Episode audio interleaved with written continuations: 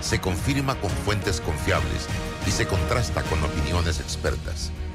Investigar la verdad objetiva de un hecho necesita credibilidad y total libertad.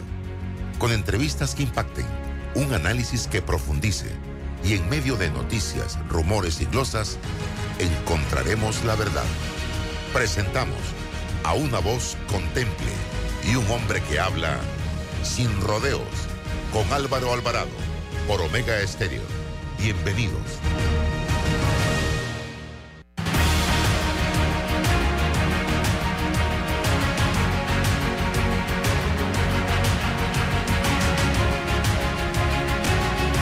Sin rodeos por la cadena nacional simultánea Omega Estéreo en sus dos frecuencias a nivel nacional, 107.3, 107.5, todas las redes sociales de Omega Estéreo y todas las redes sociales de Álvaro Alvarado C y Álvaro Alvarado Noticia. Vamos a un cambio, regresamos con todo el equipo. Cuando decidas que es tiempo de crecer, de planear algo nuevo, de expandir tus conocimientos o dejar ir para abrir espacio a lo nuevo, allí estaremos. Ahora con Global Tap puedes solicitar todos nuestros productos y servicios digitales a taps de distancia. Ingresa a globalbank.com.pa y vive tu banco a taps de distancia. Global Bank. Primero la gente.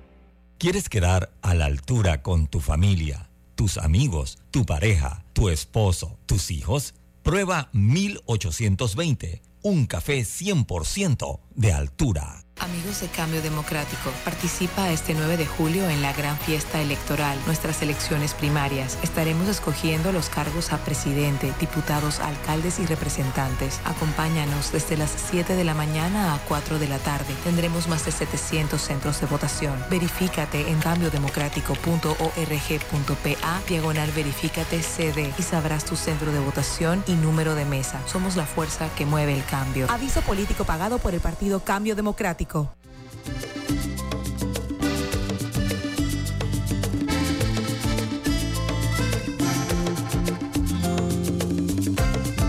voz aunque distinta, cuando suena hace patria, así se refuerza la democracia.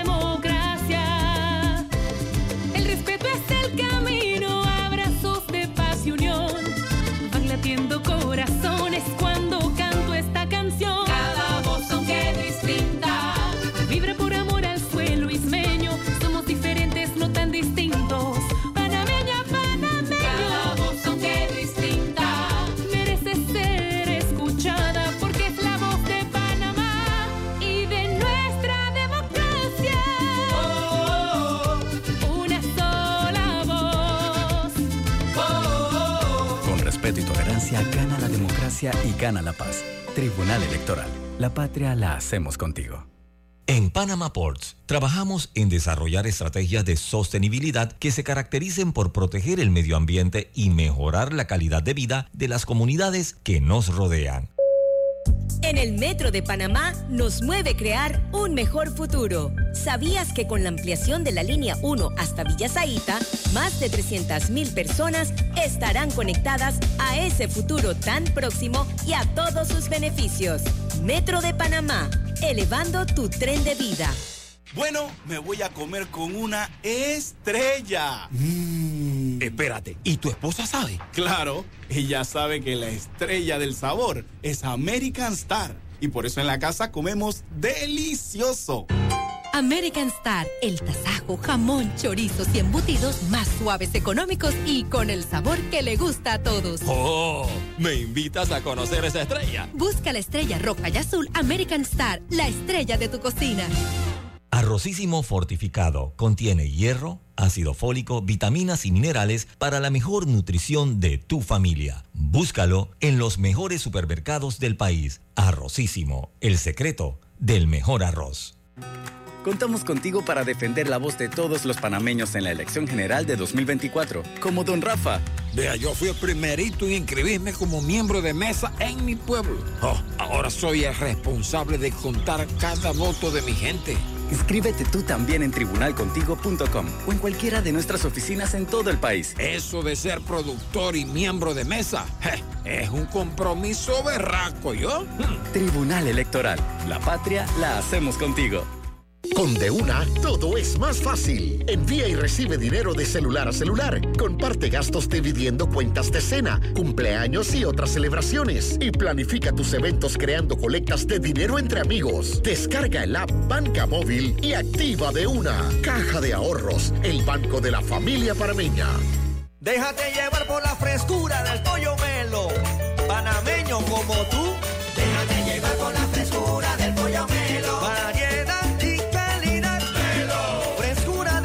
estándares. la calidad es una promesa. Para llevarte el pollo melo siempre fresco hasta tu mesa. Déjate llevar por la frescura del pollo melo. Por su sabor y calidad lo prefiero. Déjate llevar por la frescura del melo. Conectamos con una sonrisa, con un adiós, un hasta pronto y un sentido de aventura. Ahora, nuestra conexión al mundo crece con la estación aeropuerto del Metro de Panamá. Todas las líneas nos llevan al mundo. La estación aeropuerto nos une más. Metro de Panamá, elevando tu tren de vida.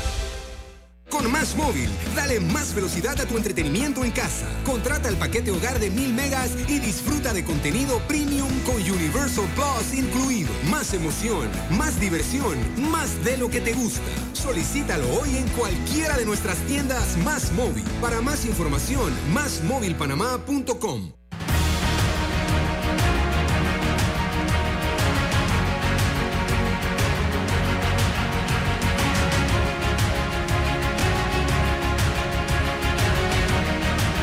Panama Ports es de gran importancia trabajar para reducir la huella de carbono por medio de la utilización de energías renovables en sus operaciones. Darien está por transformarse. El proyecto de la nueva carretera de Yavisa a Pinogana está en marcha para impulsar la economía local, generar empleos, apoyar la mano de obra local, mejorar el acceso a la provincia de Darién y darle calidad de vida a la población. Además, este proyecto incluye la construcción de dos puentes, uno sobre el río Tuira y otro sobre el río Chucunaque, algo que ha sido esperado por los darienitas desde hace muchísimos años y ahora por fin será una realidad. Con el nuevo proyecto de Yavisa Pinogana, todo Darien gana. Ministerio de Obras Públicas, Gobierno Nacional.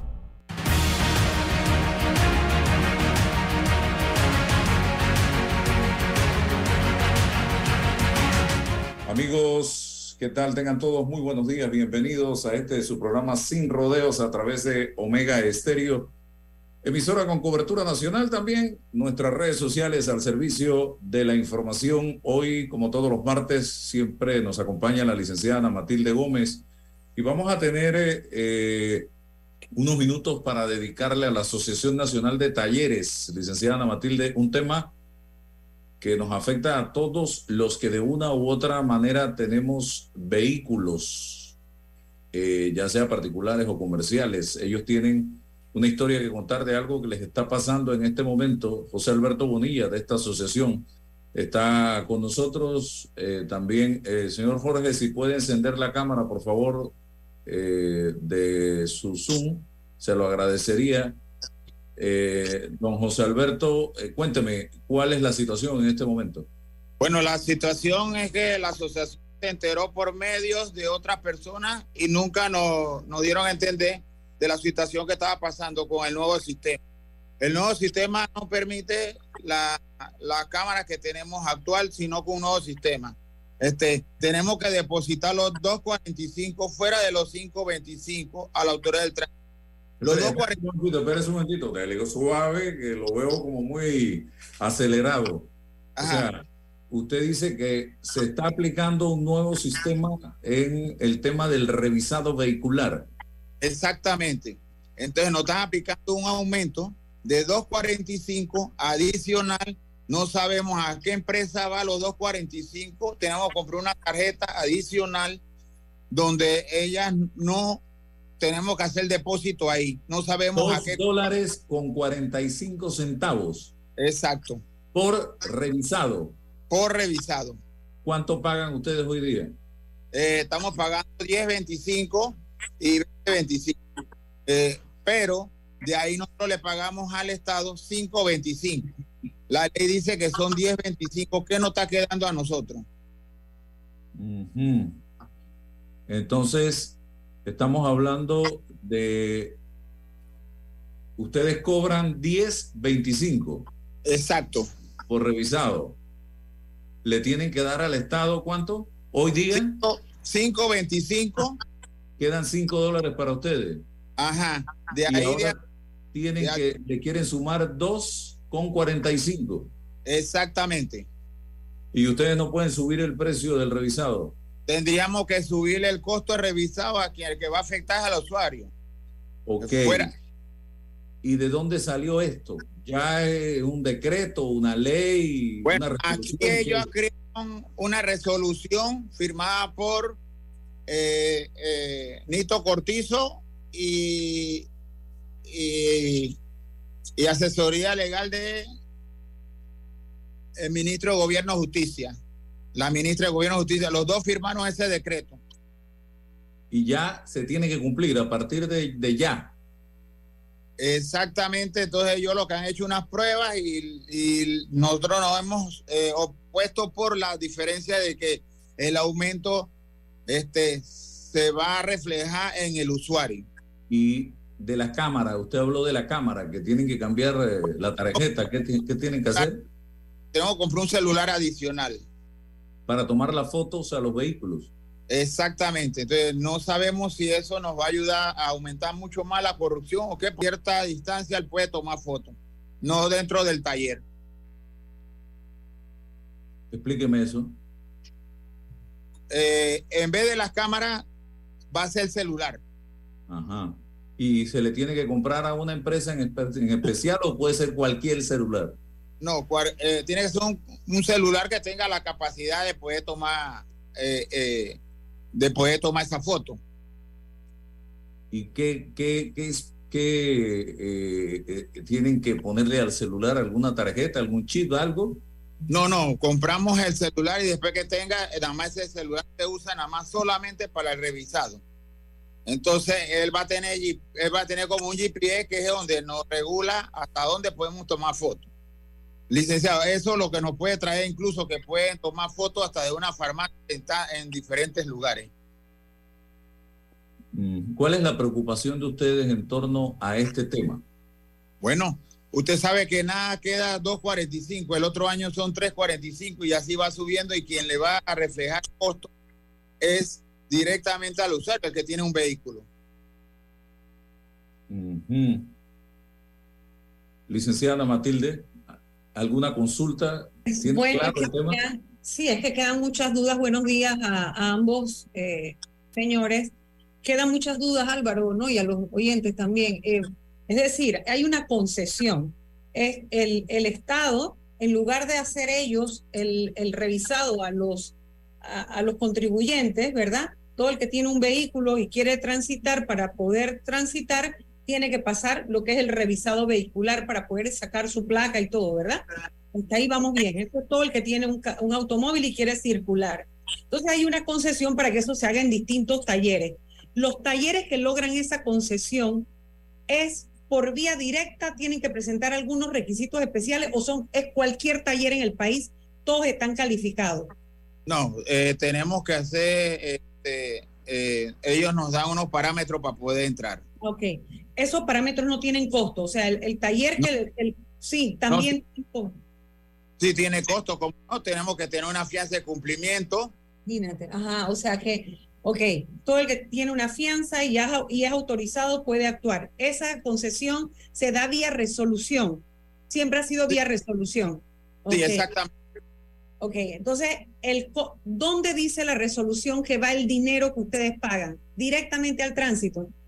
Eh, bueno, en la resolución que está emitida por medio del tránsito, esas son 10.25, que ahí sí refleja que tenemos que darle 5, do- 5.25. Ok, esos 525 van al tránsito. Exactamente. Una recaudación para el tránsito. Ok, entonces, Ajá. ahora lo que habría que preguntarse, ¿qué condiciones hay diferentes? ¿Qué cosas ha cambiado para que el tránsito exija cin- eh, ¿cuánto? 7 dólares 45 en lugar de los 5.25. O sea, ¿qué hay diferente? ¿Qué re- la resolución que dice para justificar el incremento de lo que se lleva el tránsito por esta concesión? Porque es que el temor que da todo esto Álvaro, son esos incrementos en el lo que llaman el periodo de Hidalgo, que es cuando están en campaña y recogiendo por todos lados. Entonces uno se pregunta, este incremento en el costo de la concesión, o sea, de lo que el, el taller autorizado que tiene fianza, que puede practicar o puede eh, llevar a cabo un, un- una revi- un revisado de auto, ¿por qué el incremento? O sea, ¿qué, qué justifica el costo? Porque es una, eh, eh, una resolución pública, tiene que estar motivada. Eso es una exigencia de ley, del, del derecho administrativo, la motivación de las resoluciones. ¿Dónde está la motivación? ¿Qué dice el tránsito? Esa resolución del ministro de Gobierno, que ya- no es Gobierno de Justicia, es Gobierno Roger Tejada, ¿qué dice? Porque es, es Roger, ¿no? El de, el de Gobierno. ¿O es Janina? No, es, es Eh, Roger. Roger Tejada. Roger Tejada, ¿qué dice el ministro de en su motivación de la resolución nueva? ¿Por qué el incremento de 2.45 adicional? ¿Puede leerme esa parte? ¿Dónde está la justificación? Toda resolución tiene que tener una motivación, tiene que estar motivada. Aquí nada más lo único que dice que decreto ley por medio de la de, de la asociación de, de, de- de los talleres eh, no, dice nada referente a eso. Esa es la inquietud de nosotros, que eh, dónde quedan los 245 que no existen. No sabemos a dónde va a dar los 245 del aumento. Bueno, en teoría debe ir al tránsito, ¿no? Porque la resolución no dice que se va a depositar en cuenta diferente. Se, se va al mismo destino. Lo que hay que encontrar es la razón, la justificación de la, del incremento. Entonces yo creo, Álvaro, que habrá que escuchar la otra parte, que es al tránsito o al ministro, eh, preguntarle esto a qué se debe. Aparte del cambio de tecnología también. ¿Por qué? Se dieron cuenta que ahora que una aplicación única también es un costo adicional, un contrato directo con alguien para que sea un teléfono determinado. ¿Qué es? O sea, lo que, lo que siento es que hay poquísima información al respecto. Y, y dimensionemos esto. 245 suena poquitito, pero ¿cuántos talleres usted calcula o usted sabe esa cifra? ¿Cuál- Eh, somos 450 talleres. Bueno, tú, tú calculas nada más cuántos autos pueden estar ellos revisando cuando viene el periodo, cuál es la flota vehicular de Panamá que pasa revisado. Entonces, esto, estamos hablando de poquito dinero.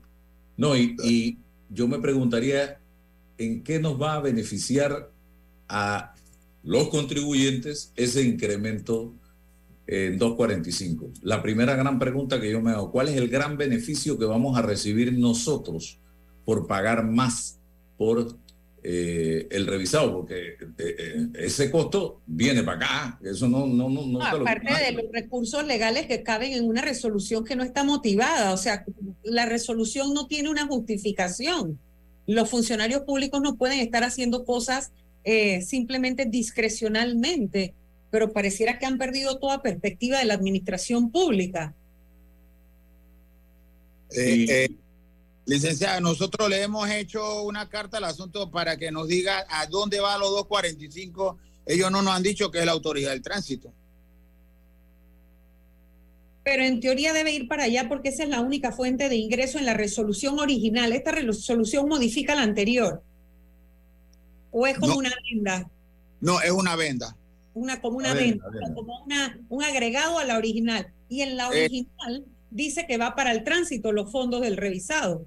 Exactamente. Así que en teoría aquí el problema no es para dónde va, el problema es que no hay motivación del por qué el incremento de ese costo, que además, como usted bien señala, se lo van a tener que trasladar al consumidor o al contribuyente en este caso, ¿no? Al, al- al usuario.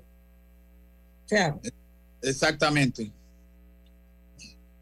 increíble son y, y nadie ha comunicado nada. No ha habido, eh, le pregunto al señor Bonilla, ¿ha habido alguna comunicación en los medios relacionada con este tema? ¿Algún En verdad, en verdad no. Miren ustedes, ¿cómo andamos? Y si mañana los talleres deciden, ahora vamos a cobrar 15 dólares por revisado, ¿qué pasa, señor Bonilla? Bueno, este, todo el mundo sabe que en el momento en que incrementa a alguien, a alguien tiene que hacérselo saber ese aumento. que va a ser el que tiene un vehículo, que estamos alrededor de un millón doscientos mil vehículos. Eso es lo, esa es la problemática de nosotros. Y no solamente eso aumenta eso. Eh, nos ha aumentado de los 2.45 tenemos que tener una tarjeta adicional donde tenemos que pagar un 3%. Porque ya no la vamos a comprar directamente al tránsito, sino no la vamos a comprar a- directamente en una forma que no tengamos que usar de ir al tránsito a comprarla. Con ese nuevo sistema. Bueno, ¿algo más que quiera agregar, señor Bonilla? Bueno, eh, eh, yo exhorto para que realmente se explique esa resolución, qué es lo que está pasando, porque realmente nosotros eh, nos dimos cuenta de la resolución, hicimos una nota, se la dirigimos al director y al jefe revisado y ha sido caso omiso, no nos ha querido contestar sobre ese tema. Bueno, eh, ahí las otras personas que estaban del grupo eh, salieron de salieron de la sala de, Zoom, aparentemente. Nos hubiese encantado escuchar también su posición, sin embargo, han salido.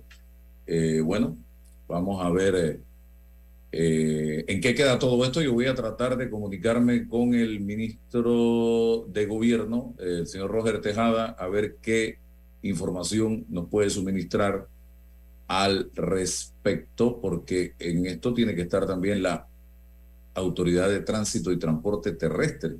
¿Cómo no? ¿Cierto? Sí, exacto. Es correcto, es correcto. Eh, así que ellos también debieran tener algo que decir al respecto. Ahí tengo al señor Abdullah y a Flor. ¿Quieren opinar algo, decir algo rapidito? Porque el tiempo en radio es oro. Eh, no sé si encienden la cámara y el micrófono. Adelante, por favor, Flor y Abdullah del grupo de Asociación de Talleres. Ahí están conectados en este momento. Rapidito, por favor. Eh, Flor, Abdullah, por favor, eh, si van a decir algo sobre el tema, si- eh, rapidito, algún comentario al respecto. Estamos en vivo en este programa de radio a través de Omega Estéreo, sin rodeos, y tenemos otros temas interesantes también que eh, discutir en la mañana, eh, conversar en la mañana de hoy eh, sobre la actualidad nacional. Aparentemente no veo conexión, no veo cámara de ninguno de los... Milena también está ahí, no sé, alguien de los tres que pueda hablar, no sé si van a hablar, este es el momento preciso. Bueno, pa- aparentemente no. Vamos al cambio comercial y regresamos inmediatamente con otros temas de interés. eh, Esta es una cuña del nuevo Gilio Okavango y te debería decir lo que tiene el auto, pero mejor te digo lo que le cabe. Le caben siete pasajeros para cuando la familia se hace grande. Le caben todos tus trips y muchas aventuras. Le caben las entregas de ese emprendimiento que te pide espacio. Le cabe toda la tecnología, seguridad y comodidad que no entran en cualquier carrito. Si la vida se te queda chica, es momento de crecer. Nuevo Gilio Okavango. Conócelo solo en Bahía Motors. Quiero pagar mis deudas.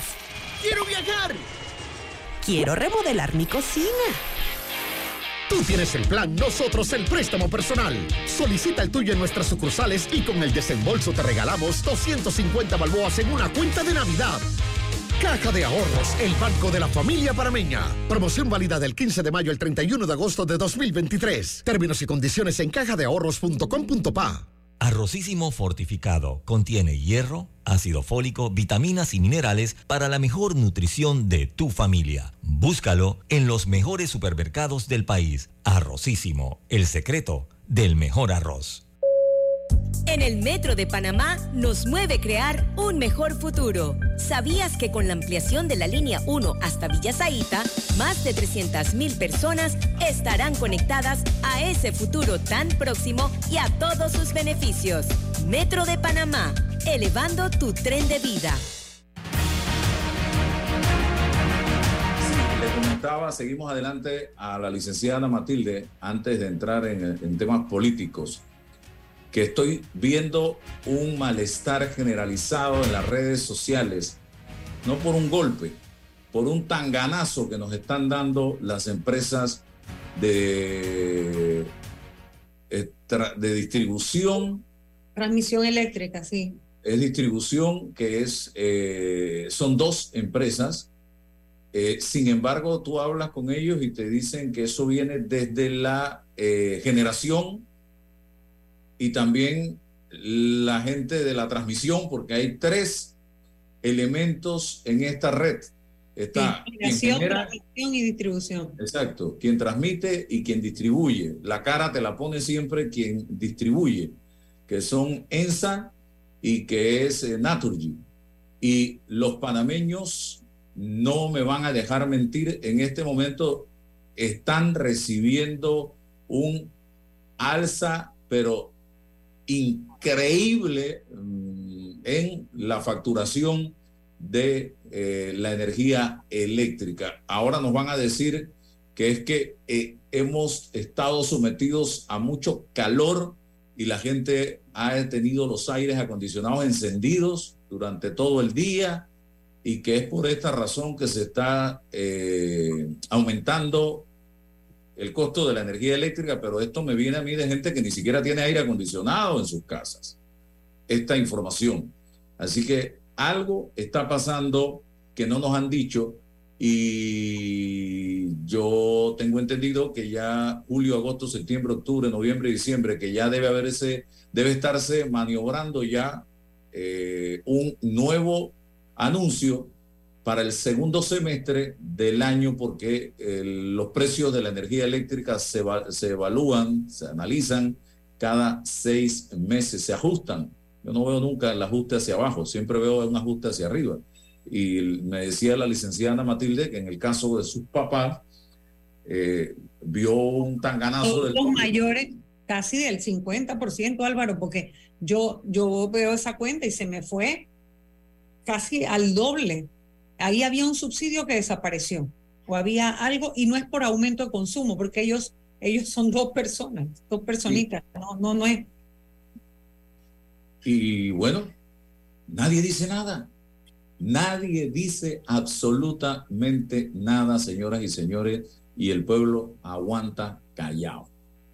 Pero bueno, vamos, porque quiero, teniéndola usted aquí eh, con nosotros, concluyó el viernes la audiencia o el juicio en el caso New Business eh, con la solicitud de condena por parte de la Fiscalía con un espectáculo deprimente que hizo la defensa, parte de la defensa del señor Ricardo Martinelli el jueves en horas de la tarde, noche, en medios de comunicación que pertenecen al señor Martinelli, donde hacían todo tipo de acusaciones contra uno de los implicados, contra la jueza, contra la justicia. Hemos seguido viendo eh, acusaciones de todo tipo. El señor Martinelli el domingo dijo eh, en declaraciones que dio ya bastante recuperado de todo el problema de salud que lo incapacitó para ir a la audiencia, eh, que ahí había habido no sé cuántos millones de dólares para el hermano de una fiscal y que incluso a el fiscal de la causa, Emeldo Márquez, eh, le habían dado unos reales, eh, señaló el señor, y ha seguido eh, hablando del tema, incluyó en el paquete al ex procurador Ulloa, que salió a desmentir al señor Ricardo Martinelli en las redes sociales. Y bueno, eh, me gustaría eh, saber muchas cosas. Lo primero, usted fue funcionaria del sistema de justicia de este país a través del Ministerio Público. Eh, aquí no hay ningún tipo de sanción para gente que hace este tipo de acusaciones tan delicadas sin presentar una sola prueba contra un funcionario judicial. Eh, puede cualquier persona acusarte de recibir coimas eh, a un fiscal, a un juez, a un magistrado y no tiene consecuencias, señora Ana Matilde Gómez?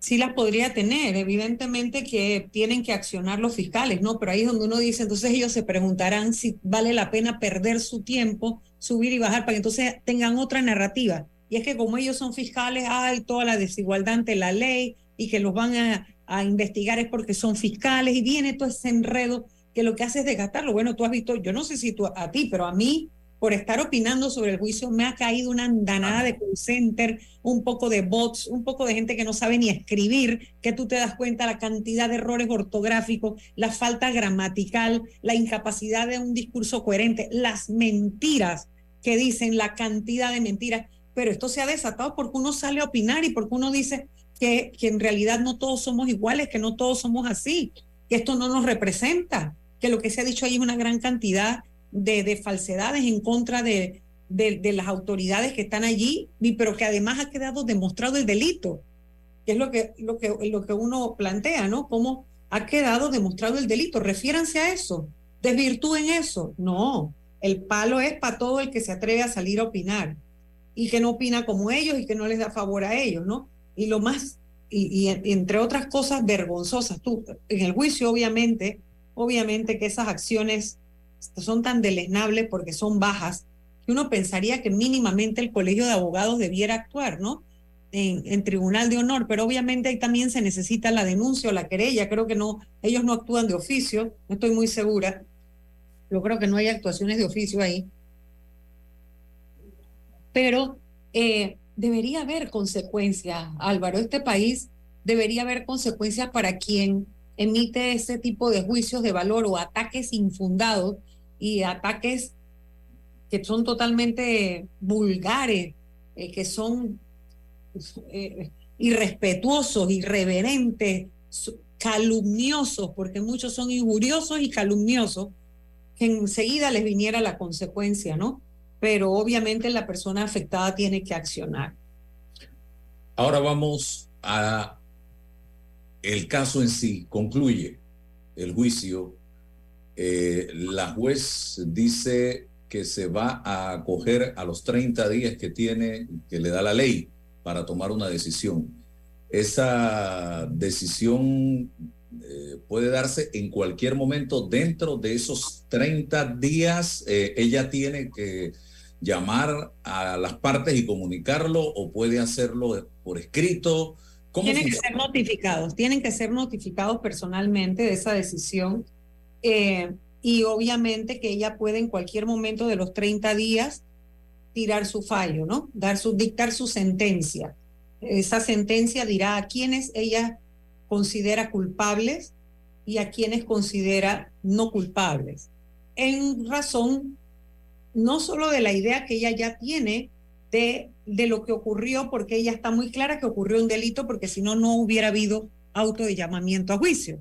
Así que eso es importante saber que a, la juez no es que la iban a convencer de que no hay delito, es cualquier elemento nuevo, distinto o mejor razonado de la desvinculación de las personas a quienes ella decidió llamar a juicio, ¿sí? De los que ya llamados a juicio, porque ella los encontró suficientemente vinculados al hecho para poder pasar a una fase plenaria de juicio, al debate ese, que le hayan dicho algo que ella no hubiera observado y al mencionarse ella lo va a ir a buscar porque ella hace sus anotaciones en la audiencia y si algún abogado le mencionó algo que ella no vio y le parece que eso tiene relevancia, lo va a ir a buscar. Ella no es que se va a basar porque Álvaro me dijo, porque el otro me dijo, porque me intimidaron. No, así no funciona un juzgador, menos esta jueza que pues a todos nos, nos tiene con la esperanza de, la reivindicación del papel de la justicia en casos de muy alto perfil cuando se combinan poder económico y poder político y sobre todo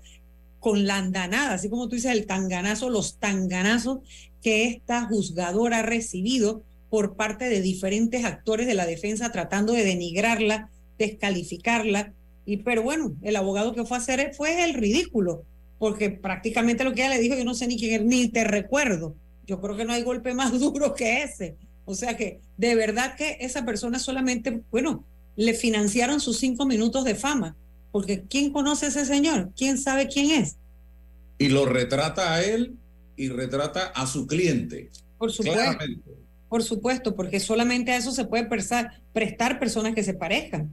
Por, porque a usted, el abogado, el cliente le puede pedir a usted cualquier acción y usted como abogado tendrá sus límites, sus frenos inhibitorios y usted conductará a su cliente y si no, usted lo deja, porque ese es un derecho que tiene el abogado de no atender una causa que le resulta desde el punto de vista ético incómoda o que usted no, no se siente bien con representar un cliente que le está pidiendo que usted pague coima, o que usted vaya y compre al juez, o que usted vaya y intimide al juez, que usted saque una glosa, que todo eso que hacen, todas esas cosas, bueno, un abogado tiene la dignidad del abogado siempre se conserva y el abogado puede renunciar a ese poder. Así que al poder que le ha dado el cliente me refiero, ¿no? Así que, pero bueno, la juez ha sobrevivido, ella ha sobrevivido con carácter, con, con entereza, con templanza, con el apoyo que debe recibir de sus superiores, en este caso la presidenta de la Corte, que está en eh, las funciones administrativas, la junta directiva de, de la Corte, la presidenta, que debe haber transmitido un talante que le permite a la jueza sentirse respaldada del sistema, ¿sí?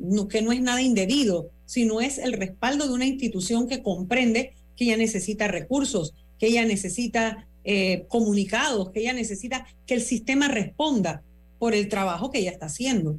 Esa comunicación del fallo debe ser, eh, ella tendría que llamar a una audiencia no, no, no, a la sala o lo hace por escrito. Lo sí, por escrito, por escrito, por escrito. Su, su sentencia va a ser escrita. Recuerda que este sistema viejo, ¿no? Es el sistema llamado inquisitivo mixto. O mixto o mixto, que es el sistema anterior a que tuviéramos la reforma del penal acusatorio. Entonces, eh, ella notificará el juzgado notificará y por supuesto enseguida vamos a ver los recursos interpuestos por las partes, ¿no? Que en este caso es la apelación el que cabe primero, ¿no? Al segundo Tribunal Superior de Justicia. Correcto. Que también sufrió golpes en el show que hicieron el jueves en horas de la tarde. Le pegaron a los tres eh, magistrados del segundo Tribunal Superior de Justicia y también a la presidenta de la Corte, eh, que en última instancia tendría la sala penal, que está integrada por ella y dos personas más, que analizar el tema de la posible casación en caso de que se presente. que la eh, casación iría pues así, porque ellos están tratando de entablar un pleito, o sea, de, a ver, están buscando la manera de pelearse, como quien dice, con la parte que debe conocer, pero tenemos en ese sentido, ahí hay magistrados de muchos años jueces de muchos años que comprenden esa intención malsana, que además ya la Corte la ha resuelto, porque el pleito, si tú no puedes atender mi caso, Álvaro, es porque nosotros tenemos una enemistad o alguna causal de las que está en la ley para la recusación o el impedimento anterior al proceso. Pero si tú vienes y empiezas a pelearme ahora que ya yo tengo tu proceso, eso no me va a recusar, eso no me va a impedir, en la medida que yo me controlo, ¿no? Y en la medida que yo me comporto como corresponde y en la ley. Y eso es lo que ha ocurrido. Entonces, claro, ellos están apostando, acuérdate que aquí, por el poder económico y el poder político y el poder mediático que tiene el, el expresidente Martinelli, este caso lleva un juicio paralelo, que es lo que se le dice a la opinión pública, la narrativa que se construye desde los medios que él controla, la narrativa que se dice desde en los dichos de quienes diciendo una cosa en la audiencia o, ocurriendo una cosa en la sala de audiencia salen a decir otra diferente porque es lo que quieren que el público maneje, el público adepto, obviamente, ¿verdad? Para que replique, para que replique lo que es la narrativa que ellos no quieren imponer. No todo el mundo ni tiene la formación ni el tiempo para dedicarle a ver todos los detalles y haber quedado despejado de duda de que en efecto aquí se usaron fondos públicos para comprar medios de comunicación. Y nada de lo que digan tiene ningún valor jurídico si no está dentro del expediente. Eso tiene que saberlo la gente. Es correcto, no importa lo que se diga afuera. Lo que no está en el expediente no existe. Esa es la máxima del sistema inquisitivo y del sistema o el sistema llamado mixto, sí, porque combinaba algunas cosas. Pero lo que no está en el expediente no existe. La juez no puede ir a buscar cosas afuera. Ella ahora va a fallar en base a lo que está allí.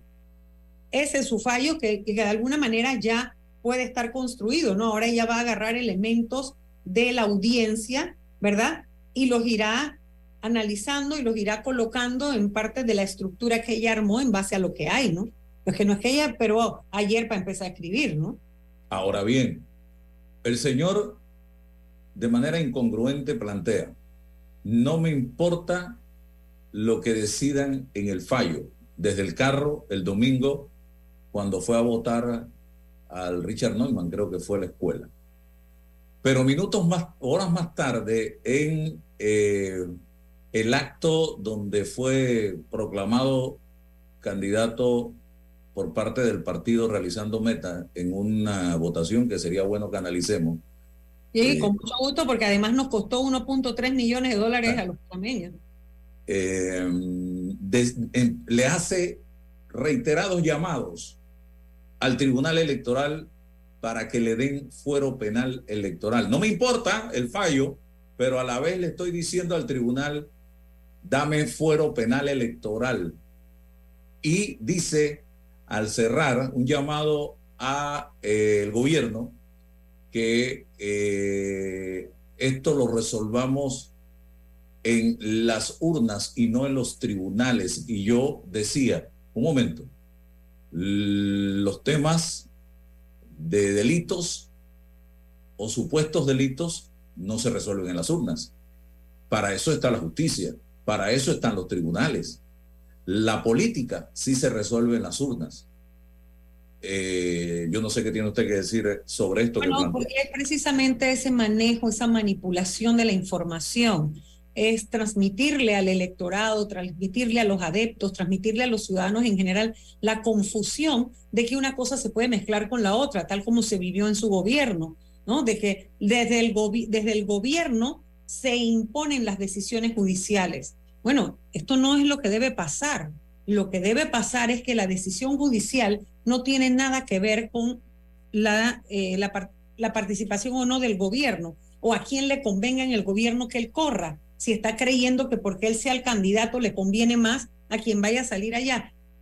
Y Álvaro, lo del fuero penal ya ha sido suficientemente explicado, tanto por la Corte como por el Tribunal Electoral. El fuero del caso New Business, New Business y del caso Odebrecht ya le fue a él levantado y eso no hay que volverlo a hablar. Eso, él ya no tiene fuero allí. Ahora quiere un fuero como candidato, eso será casos a futuro. Y también se le podría levantar en el evento de que sean delitos que no tengan nada que ver con causas inventadas para que no pueda correr. Él ahorita no hay nada que le impida correr de aquí hasta que no haya una sentencia eh, ejecutoriada, o sea, que estén firme, que ya no quepa ningún recurso más. Y ojo la Corte, ¿verdad? Que sea lo suficientemente eh, plantada y, y, y recta que lo creo que así lo va a hacer. Por supuesto, uno no tiene por qué dudar de las personas que están en, la sala penal de no permitirle un uso abusivo de recursos, porque sabemos que aquí hay abogados que han metido 17 revisiones, que es otro recurso extraordinarísimo después de la casación, ¿verdad? Pero que pongan un freno, que pongan un alto y que la justicia empiece a darse el respeto, ella misma el respeto que merecen o que debe tener de los ciudadanos. Cuando yo escucho aquello de que resolvamos esto en las urnas y no en los tribunales, entonces yo le, a mi mente vienen todas aquellas personas que están detenidas en las cárceles de este país eh, mientras se investiga sus casos, porque hay gente detenida bajo investigación que no ha sido condenada. Entonces, a toda esa gente, saquémosla el 5 de mayo y que la gente vote y que lo resuelva entonces la política, el voto, y no la justicia su condición. Porque, ¿cuál es la diferencia entre un caso y el otro? Tan sencillo como eso. Eso es pura manipulación de opinión pública. Eso es pura manipulación de lo publicado de lo que se publica. Obviamente hay personas como tú, como yo, como muchos otros panameños que tienen pensamiento crítico, que tienen un criterio propio, que manejan información y otras que tenemos el conocimiento suficiente para no dejarse enredar en estos temas judiciales, ¿verdad? Pero el ciudadano común va escuchando, va escuchando y bueno, tú viste lo que denunció Molanier. O sea, la gente prácticamente las obligan ahí a cerrar las calles Así que así será el tamborito que irán a arm- armar o que lo tienen ya pensado, ¿no? Y yo espero que él salga, el señor Félix Moulanier, con la información que dijo que iba a dar de la operación de los call centers, de a quienes atacan los call centers, eh, políticos, periodistas, empresarios, eh, gente que opina. Vamos a ver, y yo Pero espero está que... desatado, está desatado en contra mía. Yo imagino que tú también lo recibes, ¿no? Todos Ah, no. los días, todos los días. Consulten, sí, todos los días, a toda hora. Pero se dijo, domingo será el gran día de la lealtad. Vamos a salir a apoyar a nuestro líder en la elección primaria de este partido político. Tenemos 234 mil personas habilitadas para votar.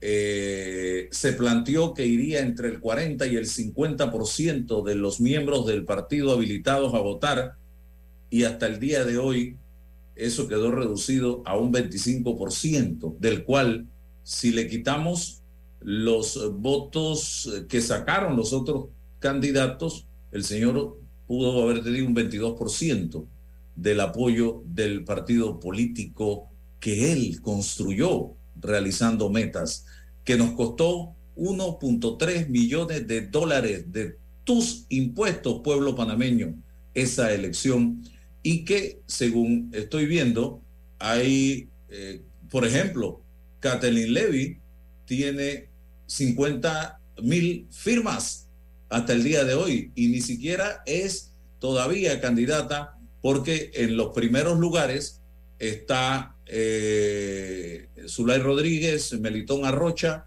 Maribel eh, Gordón y luego está Francisco Carrera y todos tienen más de 56 mil eh, firmas, que es mucho más de los votos que sacó el señor Ricardo Martinelli el domingo en las primarias, eh, Ana Matilde Gómez. No es que, Álvaro, mira, para mí esas primarias son, fueron una pantomima electorera que nos ha costado 1.3 millones de dólares para postularle, para darle, para proclamarle algo que nadie le disputaba. Vamos a ser serios. ¿Qui- ¿Quién de los candidatos, o sea, realmente hay quien le disputaba a él eh, esa postulación? Nadie, nadie. Entonces, eh, es, un, es un gasto innecesario, de verdad te lo digo. Eso lo hubieran podido lograr en una convención, punto. Ya, proclamarlo y se acabó. Entonces, sinceramente, que, que son costos, son costos que uno dice, hay que revisar todo el tema del financiamiento electoral eh, para darle como un orden a estos, a estos fondos que cuestan tanto de dinero que se podrían estar utilizando en otra cosa. No solo el de las primarias, sino también el, del, el de las capacitaciones, todo lo que tiene que ver con el subsidio electoral, ¿no? Y una, bueno, pero la narrativa de ellos, ¿cuál es? No nos han dado subsidio. Bueno, es que no importa que no sea el subsidio electoral, es que por ley el Tribunal Electoral paga todas las primarias. Entonces, en general, no solo las de RM, todas las demás, uno se pregunta por qué tenemos que correr todos los ciudadanos con unas primarias que en realidad, por ejemplo, si no tienen un volumen o una cantidad de candidatos reales que, que, se disputen temas reales, uno dice, ¿a qué no estamos prestando? Con el dinero del pueblo, ¿a qué no estamos? A esas pantomimas electoreras. Oye, y con respecto a los ataques de las redes, yo quiero, déjame, si me permites, hay un, un artículo de Berna Calvi eh, en La Estrella que dice, ahí pongo en las teclas, brevemente y te leo, las redes sociales son para muchos un basurero, el desahogo malsano, ofensivo y falso, y ah, también para defender lo indefendible, paraíso para justificar el robó pero hizo, que la rapiña comprobada es persecución política, ni más ni menos cierro comillas, ¿no? Ni más ni menos. Así mismito, eso es lo que está pasando en las redes. Esos son los ataques a todo el que se atreve a levantar la cabeza y decir una verdad que es evidente. No, y ya eh, eh, han, han rebasado eh, todo. Ya se meten con la familia, te Ah, sí. insultan, eh, te califican de pedófilo, de homosexual, de lo que se les... Pero además que a estas alturas, como si eso fuera una ofensa, o sea, como si eso fuera un delito. A mí, más preocupante es que te digan ladrón, más preocupante es que robes. Imagínate. Eh, defendiendo a alguien que en este momento está siendo procesado por la justicia panameña, estimados amigos. Y eh, ayer se preguntaba Eduardo Quirós precisamente cómo una persona como esta puede ser candidato a la presidencia de la República. Yo no sé si usted vio el planteamiento que en un comunicado hizo Eduardo Quirós. ¿Cómo no? Y me gustó tanto, me sentí tan identificada con lo que ahí decía que lo puse también en, en Twitter, eh, en, en un tweet en el que yo decía, yo opino, creo que esto es así. Totalmente. Sí, definitivamente.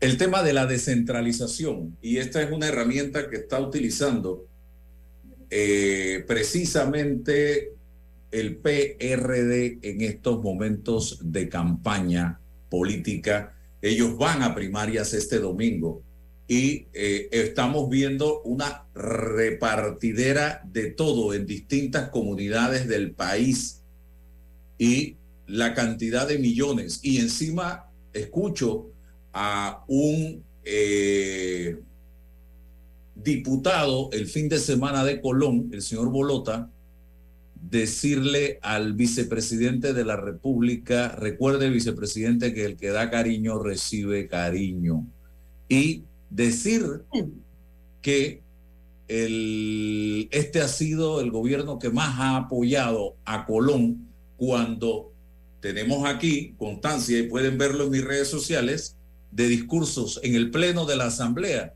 del propio diputado Bolota cuestionando el accionar y la, el poco apoyo del gobierno nacional de Laurentino Cortizo a la provincia Basta, de Colón. Álvaro, basta escuchar a gente legítima y seria de Colón cuando tú escuchas, por ejemplo, a- a- al presidente de la Cámara de Comercio, que ahorita se me va el nombre, un empresario jovencito, pero muy beligerante, dinámico, bien entendido el problema de Colón.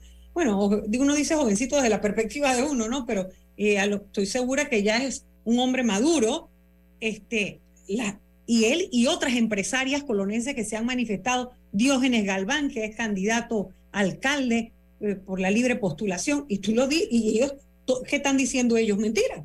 No, y ellos te dicen dónde está el progreso de Colón, dónde están esos 14 millones, dónde están los demás millones que se han recibido. No demoramos en volver a ver el tema de las inundaciones por las bombas de extracción o pa- para, para sacar el agua de la ciudad de Colón, etcétera. Ya verás. Y, eso entre otras cosas de infraestructura, ¿no? Y ni hablar de, de otros elementos. Entonces, eh, yo creo que el discurso es, es contradictorio, pero es que es meramente electorero. Es meramente electorero para justificar la danza de millones, de millones sin justificación. Y ahora que la burla cuál es, que nos dicen cariño, es, ¿qué, qué, qué significa cariño? Plata. y con un discurso y un planteamiento totalmente vacío, porque no hemos escuchado eh, de parte de eh, el ungido en el PRD ni una entrevista. Yo no sé si usted ha visto. No quiere decir nada. No. Tú No el hemos escuchado al ungido en el PRD tampoco hacer un solo planteamiento de cara a la solución de los graves problemas que enfrenta el país. ¿Usted lo ha visto? No, no, es que no, da declaraciones y eso, eh, eso es muy, muy peligroso en una sociedad en la que no se puede exponer el pensamiento o en la que se decide no transparentar el pensamiento y las posturas, es como meterte en un túnel así, a oscuras, a tientas, a ciegas. O sea, ¿cómo, ¿cómo puede un electorado ir sin escuchar? Bueno, obviamente ahorita es nada más a lo interno de su partido, ¿verdad? Y sabemos que ahí es nada más cuestión de medir lealtades, aunque muchas están determinadas por la planilla estatal. Y la gente con el temor de perder, eso lo denunció el diputado Cristiano, ¿no? Él dijo, Sí. ¿cuánta gente estaban amenazando con perder el puesto de trabajo? Pero licenciada, en ese partido hay más de 700 mil panameños. Y la pregunta que yo me hago, ¿a esos 700 mil panameños no les ha subido el costo de la energía eléctrica? ¿A esos 700 mil panameños no les preocupa el tema de la caja de seguro social? a esos 700 mil panameños no les preocupa la inseguridad y todos Y los no les temas, afecta. salud, esos panameños, yo digo, yo no puedo creer que en Herrera y Los Santos, después de la aprobación esta de Cerroquema para la explotación minera en Cerroquema, que la gente de Herrera y Los Santos les vaya a dar el voto favorable. Eso yo no lo puedo creer. Si se contaminan las dos fuentes hídricas más importantes, es un, un lugar en el que tienen problemas por la falta de agua, la sequía y demás, el tema agropecuario, para ellos es un daño terrible convertir la zona de Azuero en un área minera o de exploración, explotación minera de, de oro y de plata, que eso además contamina porque sí va a usar cianuro. No hay manera que para sacar oro no se use el cianuro. Yo no quiero saber el desastre que va a ser ese peladero de todo lo que es el área seca de Azuero y todo lo que es el área de Azuero, teniendo las dos provincias, ¿no? Herrera y Los Santos. Yo quiero saber si ahí la gente va a salir a votar por quienes acaban de aprobar esto. Entonces quiere decir, por lo que yo veo en las cuñas, en los videos, en las redes sociales, que al PRD, la membresía, lo que le interesa es ver a sus candidatos comiendo duro, haciendo sancocho, eh, bailando, tocando guitarra, cantando. Pero no además puede decir, Álvaro, y como tú dices, mira, eh, Juan Felipe Pití, Pedro Miguel González, Cristiano Adames, yo no sé cuáles son los otros candidatos, pero estos han estado en los medios y se han expuesto a, a entrevistas Por que el periodista, puede, el periodista pregunta libremente, ¿verdad? Entonces es una competencia desleal desde el momento en que hay otro candidato que no se expone al escrutinio público, fuera de su colectivo, me refiero. No sé si me explico, que no va a los medios, que ningún periodista independiente puede preguntarle. Aquí el miércoles de la semana pasada tuvimos a Juan Felipe Pití, una extraordinaria conversación muy inteligente relacionada con los temas nacionales. Bueno, él es un hombre muy preparado. tenido. Él es un hombre muy preparado. A Pedro Miguel también lo hemos tenido. Pedro Sin Miguel, que eso se lleva por cancha en un debate a un montón de esos también, ¿no? Que además, pero que además está transparente porque va a los medios y dice su postura. Y, y nos gustó, ¿no? Cristiano también ha ido a los medios, es que también fue a los medios y se, y se ha entre, y, y el periodista es libre de preguntarle allá. El que no aprovecha la oportunidad y no le pregunta las cosas que tiene que preguntarle, bueno, allá el periodista, ¿no? Sin embargo, del señor Carrizo no tenemos la más remota idea cuáles son sus planteamientos de cara a la solución de los problemas nacionales, eh, aunque él todavía puede resolver el problema, licenciada Matilde. Pues lo que y él pasa le es que, queda claro, el la, la responsabilidad de él es diferente porque él ahorita mismo está tomando decisiones. Pero por eso yo te digo, o sea, la gente, yo creo que en Azuero la gente le diera a preguntar, ¿por- ¿por qué Cerro quema? O sea, ¿por qué esta reactivación? ¿Por qué dar esta concesión? ¿Qué contestaría? ¿Qué contestaría él en pleno gobierno de por qué esa aprobación para la explotación en Cerro Quema? y escuchar al presidente ya terminando hace unos días tirar la pelota, esto más que una pelota, una bola de nieve al sector empresarial y a los eh, trabajadores del país, arreglen ustedes, pónganse ustedes de acuerdo para resolver el problema de la caja de seguro social. Yo creo que eso es una tamaña irresponsabilidad de parte de un Ese es un capitán de eufemismo barco. Sí, eso es inaceptable, Álvaro, porque precisamente se busca el papel, el rol del Estado es el rol del mediador. El mediador que con propuestas hace que las partes en conflicto, en conflicto histórico o en antagonismo natural, eh, vayan encontrando, vayan llegando a puntos de encuentro a partir de la propuesta de ese, de ese tercero imparcial o de ese tercero que tiene la responsabilidad de que la cosa se solucione para irte llevando como un mediador. Es imposible que tú le digas, o sea, ¿cómo es esto de que tú y yo vamos, vamos a suponer que una pareja, un matrimonio, está en conflicto y van y buscan un mediador y el mediador dice, los voy a encerrar en este cuarto, pónganse de acuerdo y se va. Entonces, ¿cuál es el papel del mediador? Pero si precisamente llegaron donde el mediador porque no se podían poner de acuerdo. y jamás sin mediación va a haber un punto de eh, con- puntos De consenso claro. entre estos dos sectores. y tiene que haber una propuesta que permita que ellos vayan convergiendo. Me- me- yo creo que se nos acabó el tiempo, Ya, Álvaro. Yo me acabó. debo dar un saludo a todos los oyentes. Gracias a ti, como siempre, los martes. Gracias, nos vemos mañana.